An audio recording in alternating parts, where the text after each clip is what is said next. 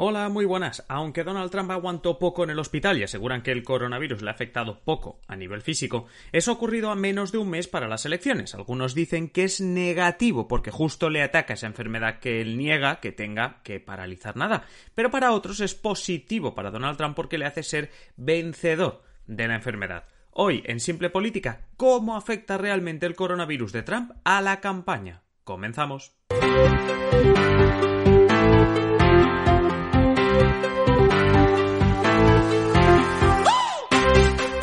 Os habla Adrián Caballero y esto es Simple Política, el podcast que trata de simplificar y traducir todos esos conceptos, estrategias y temas que están presentes cada día en los medios y que nos gustaría entender mejor. Y antes de empezar, muchas gracias a los mecenas, porque vosotras y vosotros con vuestras aportaciones hacéis posible este podcast.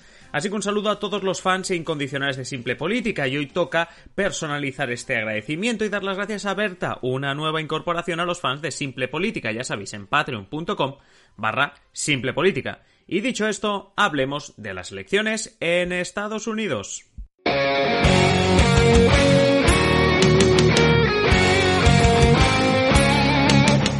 Hace ya más de una semana, como unos 12 días, al presidente de los Estados Unidos, Donald Trump, le fue diagnosticado, o como mínimo se hizo público, que tenía coronavirus.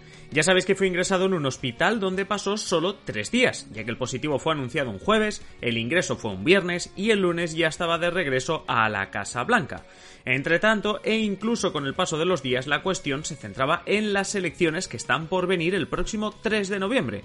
Y una pregunta por encima de todo, ¿cómo puede afectar, si es que lo hace, este coronavirus, este positivo por coronavirus de Donald Trump a las elecciones? Ya no hablamos tanto de si se podrá presentar o no, porque está claro que para Donald Trump el coronavirus no ha de ser impedimento para nada. Pensamos más bien en posibles situaciones que se pueden dar. Vamos a empezar por aquellas que seguro que pueden suceder o que seguro no se van a dar. Empecemos por los mítines. Con la situación de la pandemia ya hablamos en su momento y lo remarcamos en el episodio de la clave que dedicamos a las elecciones de los Estados Unidos, que los mítines multitudinarios son una fantasía en esta campaña electoral. incluso cuando Donald Trump hace semanas intentó congregar a miles de personas en un pabellón a modo de meeting, vio cómo pinchaba en cuanto a asistencia. Está claro que los republicanos están organizando actos, digamos, más masivos de lo que hacen los demócratas. Al fin y al cabo, unos tratan de minimizar los efectos y el impacto de la pandemia y los demócratas tratan de denunciar en todo momento la gravedad del coronavirus y la importancia de la distancia social, la mascarilla, etc. La cuestión es que tras el positivo de Donald Trump deberíamos esperar menos encuentros con grandes públicos, con grandes audiencias, por parte del actual presidente. Joe Biden, por su parte, ya antes incluso del anuncio de ese positivo de Trump, andaba con mucho cuidado, basando su campaña en pequeños encuentros con la gente, respetando en todo momento distancia y medidas de seguridad, y sobre todo hacía Joe Biden, pues y sigue haciendo muchos encuentros con la prensa. Unas ruedas de prensa, respetando también la distancia y, y todas las medidas de seguridad, ruedas de prensa que se retransmiten en directo en casi todas las cadenas y que le dan la oportunidad de hacer esas propuestas, esas críticas que en una campaña normal hubiese hecho en esos mítines rodeado de miles de personas aplaudiéndole. Esto afecta a la campaña, eso por supuesto, ya dijimos que Donald Trump cuenta con el factor de ser presidente, que te permite compensar lo que pierdes de atención al no tener mítines con todas tus apariciones y, y, toda la gente aplaudiéndote, compensas un poco esa atención con pues todas tus apariciones como presidente. Por su parte, Biden tiene que luchar entre comillas para hacerse un hueco en la prensa. ¿Por qué? A ver, digo que es entre comillas porque realmente, claro, no tienes el, hecho de ser presidente y que te asegura eh, minutos de televisión por el simple hecho de que puedes hacer apariciones técnicas, formales, es decir, no relacionadas con la campaña. Joe Biden solo puede aparecer en, en, un contexto de campaña, pero bueno, como solo hay dos grandes contendientes en esta lucha, pues es normal. El otro día, por ejemplo, estaba viendo eh, un encuentro con la prensa retransmitido en directo de Joe Biden, tanto en la CNN como en Fox News, que cualquiera pensaría, bueno, que se dice que es el canal de Donald Trump, bueno, pues también lo retransmiten incluso en Fox News. Así que es relativo el problema que tiene aquí Joe Biden. El punto es que Donald Trump ha pasado el coronavirus, lo que no le viene bien, como decíamos al inicio, para su imagen de minimización de la pandemia. Además, si decide reducir el número de encuentros, ni que sea porque debería estar en cuarentena, podría también suponer un pequeño golpe a su campaña. Encuentros sin mascarilla, con más público del debido, si esto no sucediese, entre comillas, Trump estaría dando la razón a lo que antes él mismo criticaba, el impacto del coronavirus y el uso de las mascarillas. El uso demasiado de las mascarillas. Oigamos, mira, para resumirlo, oigamos a Donald Trump durante el primer debate de estas presidenciales. Okay. You have to.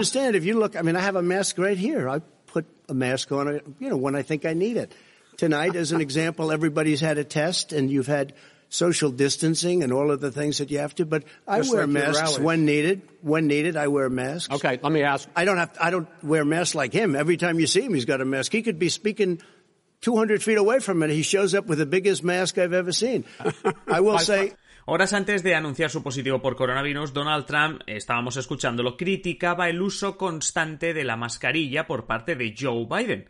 Claro, eso por unas horas, este, este corte que, que, acabamos de oír se hizo viral en redes sociales y se le volvió totalmente en contra al presidente de los Estados Unidos, precisamente por haber contraído el coronavirus sin hacer caso de esas recomendaciones de las cuales, digamos, se estaba burlando.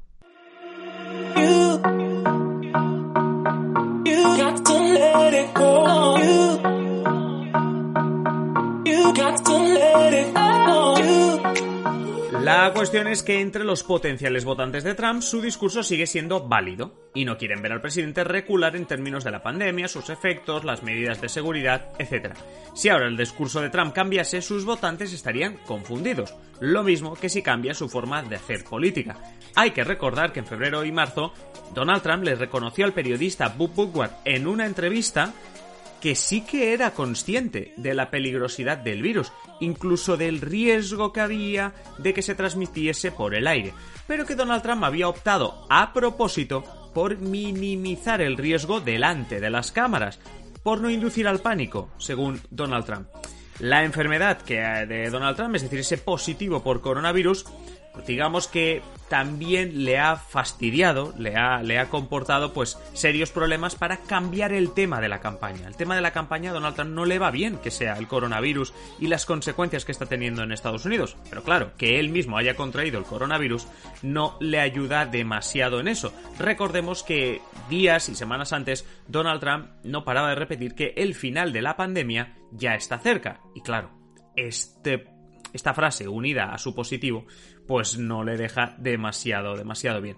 Además, esta gestión de la pandemia, el hecho de cómo está gestionada la pandemia, digamos que es el punto más flojo que tiene el presidente, incluso entre sus votantes, porque una de las últimas encuestas realizada por Reuters eh, decía que el 65% de los estadounidenses tiene una opinión negativa de la gestión de Trump de la pandemia. Y esto es importante porque dentro de estos estadounidenses que tienen una opinión negativa de la gestión de Trump está también una parte de sus votantes o directamente gente que se declara republicana. ¿Y qué pasa con Joe Biden?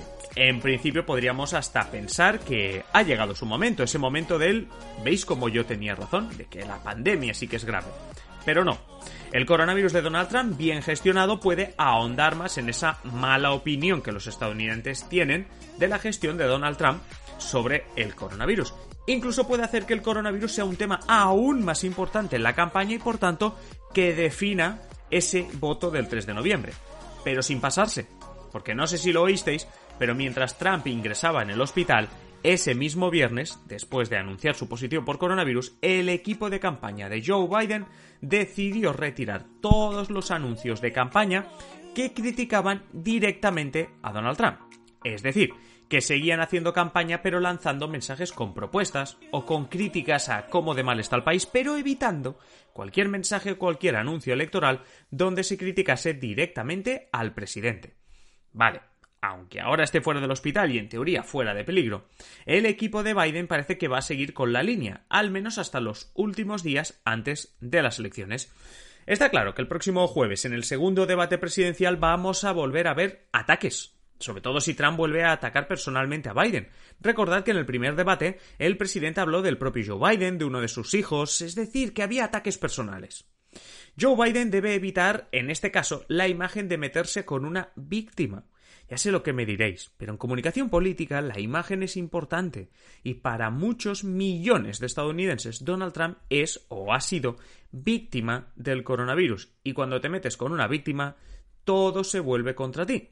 Pues bien, Biden está evitando eso, está ahora mismo en ese punto, en el cual puede salir las cosas muy bien con el tema de, que el coronavirus sea parte central del debate y por tanto llevarse votos a su favor o cargarse todo por, por un ataque eh, en mal momento.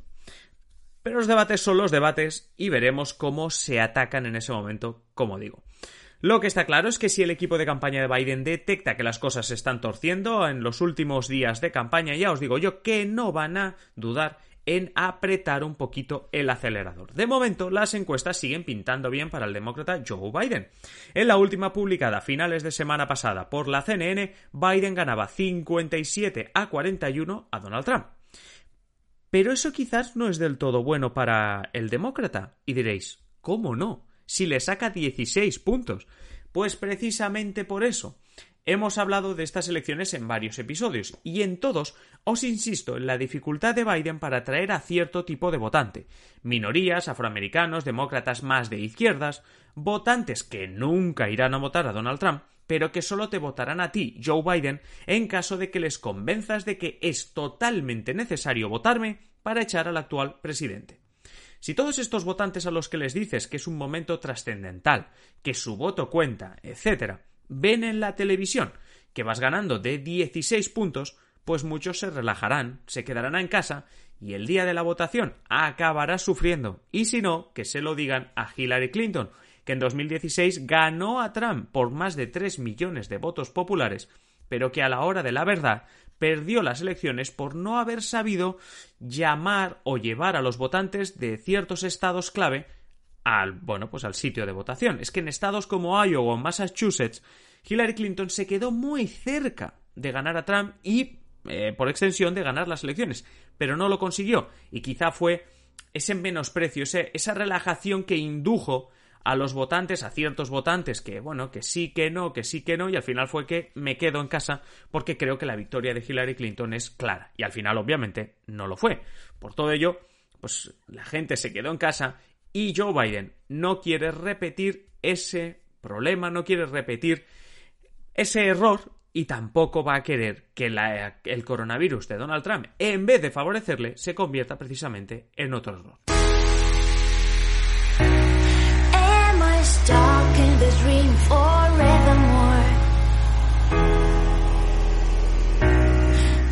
Y hasta aquí el episodio de hoy. No olvides suscribirte al podcast si aún no lo has hecho. Y comparte con todo aquel que quieras todos los episodios, este y cualquier otro episodio de Simple Política. Ah, y si quieres, Hazte mecenas de Simple Política en patreon.com barra Simple Política. Si lo haces tendrás ventajas como adelanto de episodios, vídeos de YouTube en exclusiva, podrás escuchar cada sábado nuestro programa de media hora La Clave y mucho más sorteos, contenido exclusiva, exclusivo, perdón, de todo a cambio que te hagas mecenas en patreon.com barra Simple Política y así nos ayudes a seguir haciendo más y mejor contenido. Nada más, te espero en el siguiente episodio. Un saludo y que pases feliz día.